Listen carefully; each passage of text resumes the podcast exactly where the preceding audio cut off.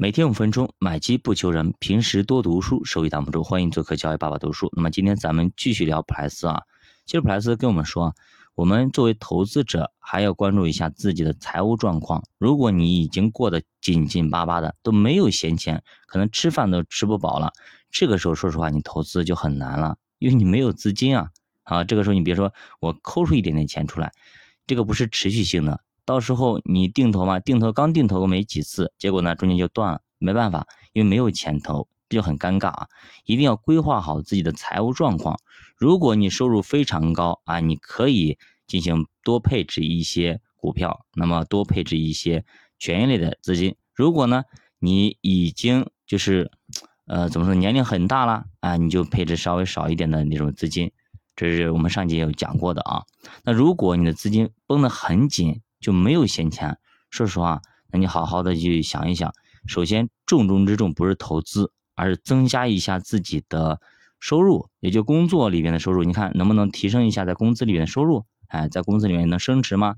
如果在工作里边已经到了瓶颈，不能增加收入了，那么看看能不能增加一些副业，哎，去做一些副业，赚一些现金流，拿这个现金流来补充家里的用，看能不能剩下一点来投资，是这样一个情况。那么，如果你的财务状况 OK 了啊，这个时候该怎么办呢？如果你啥也不想，我就傻瓜式投资，我也不想学习，给我一个组合，给我一个模型，我把钱放进去就好了。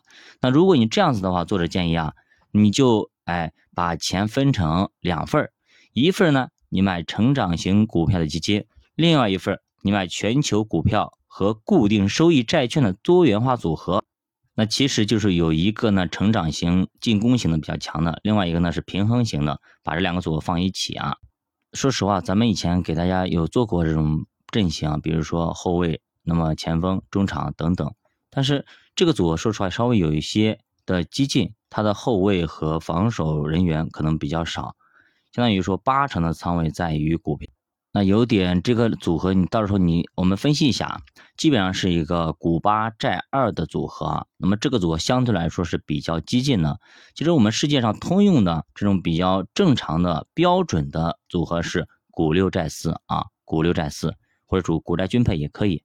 那么如果你觉得自己的风险承受能力或者波动性承受不了那么大的一个风险波动，那么你稍微调一调，哎，你可以调成那么股六债四。或者股债均配都可以，看你自己怎么说，同时也跟你的年龄有关系啊，对吧？比如说你已经六十六十多岁了，那这个时候你这种组合就肯定不合适了，对吧？那普莱斯这里也说，他说你买入并持有这种成长型的公司，哎，质地良好的公司，并不需要你说你成为什么天才，需要的是什么呢？需要的是常识和耐心，这些大家都常看到的一些好公司，其实呢，很多人都知道。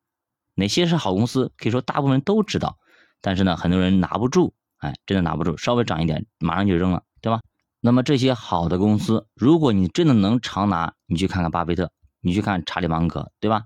最终会带来很大的增长，大幅的增长，涨了多少倍？你去看看那可口可乐，对吧？你你去再举，比如说你二十年前或者三十年前你买了这个呃茅台这种公司，对吧？你再如你比如说当当年你买了那个阿里、腾讯等等。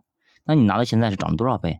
所以说呢，看你能不能拿得住，你的耐心和你的眼光是非常重要的。如果让你一辈子只能够买一次，买进去一辈子都不许你卖，你在绝大多数情况下也都会选择出非常好的企业，你肯定能选出好企业，绝对不会选择那些概念股啊、周期股啊那些当现在的炒热炒的那种概那种股票，对吧？所以每个人只要回归常识。就足以应对投资的问题。